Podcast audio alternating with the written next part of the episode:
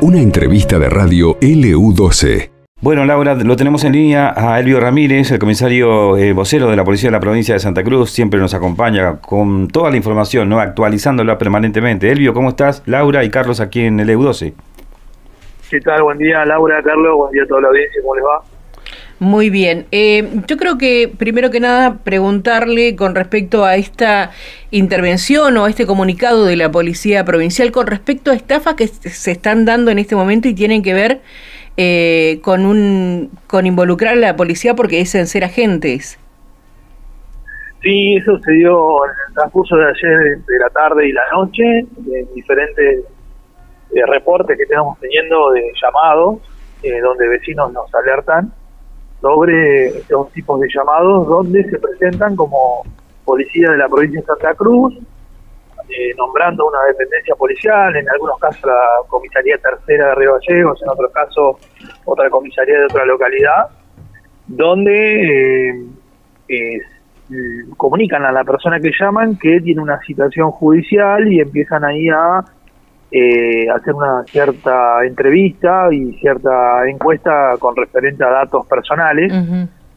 Y al parecer no pudieron hasta ahora cometer ningún tipo de estafa, pero los datos personales que, pedían eh, iban dirigidos a una sustracción de datos personales con el fin de, una, al parecer, de una estafa.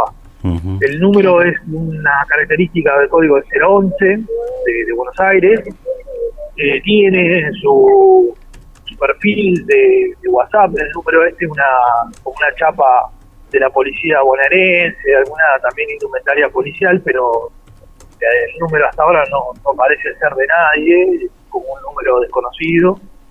Y hasta el momento no tenemos registrado ningún tipo de, hecho delictivo para comenzar eh, una investigación en cuanto a estafas. Bien, en cuanto a por ahí alguna sustracción de identidad, podría tomar conocimiento del jugado por ese lado.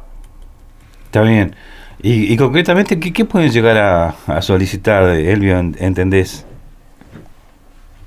Y al principio seguramente empiezan como a, a inmiscuirse en lo que es la parte del DRI, la parte del domicilio, algún tipo de parentesco, para ellos tomar eh, datos. Datos. Para un llamado posterior y comenzar su, su objetivo a través de, ese engaño, luego empezar a, inmiscuirse en lo que es el pedido siempre en la premura, el apuro, el robo de identidad y comienzan a, a tratar a la, víctima y poder sustraerle o que deposite dinero en alguna cuenta o en algunas cuestiones así. O a, veces... Tiene que ver con eso, van mutando el tipo de estafas. Sí, eh, Laura, que te eh, sí, no, sumar que a veces lo que hacen es eh, enviar un código bajo algún artilugio que esto hace que tengan acceso al celular. Sí, el código tiene que ver a veces con el robo de identidad en la aplicación WhatsApp. Claro. Para eso eh, tengamos en cuenta que tenemos ciertas medidas de seguridad en la aplicación, irnos a los tres puntitos que están en el margen superior, ir a la parte de dispositivos, en la configuración y generar una nueva clave personal, solamente tiene que ser personal nuestra, para cuando cada uno que quien quiera entrar a la, aplicación eh, tenga que colocar esa clave que solamente la conocemos nosotros. Eso es, es, muy bueno saberlo y está bueno también saberlo. Tanto en la aplicación de, de WhatsApp como en la aplicación de Telegram, que se utiliza mucho en estos tiempos, las dos, para lo que es mensajería, envío de datos, envío de videos, fotos y alguna también confirmación de transacciones o cómo lo utilizan mucha gente para el medio, lo utiliza hoy para comunicarse y hacer su, su vida diaria. Esto pasó en LU12, AM680 y FM Láser 92.9.